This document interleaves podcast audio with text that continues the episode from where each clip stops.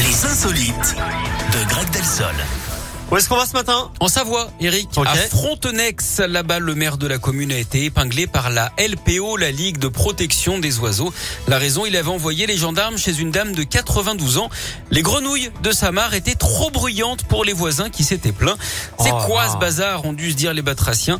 L'association a donc envoyé un courrier à l'élu pour lui rappeler que les grenouilles sauvages sont des espèces protégées. Elle explique hein, que les grenouilles chantent pendant la période de reproduction avant de regagner les forêts. C'est donc tout à fait normal.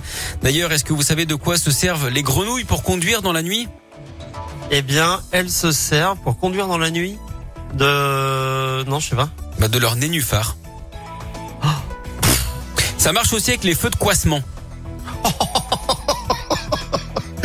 Les feux de coissement, n'importe quoi. Bon, merci beaucoup Je Greg. vous en prie.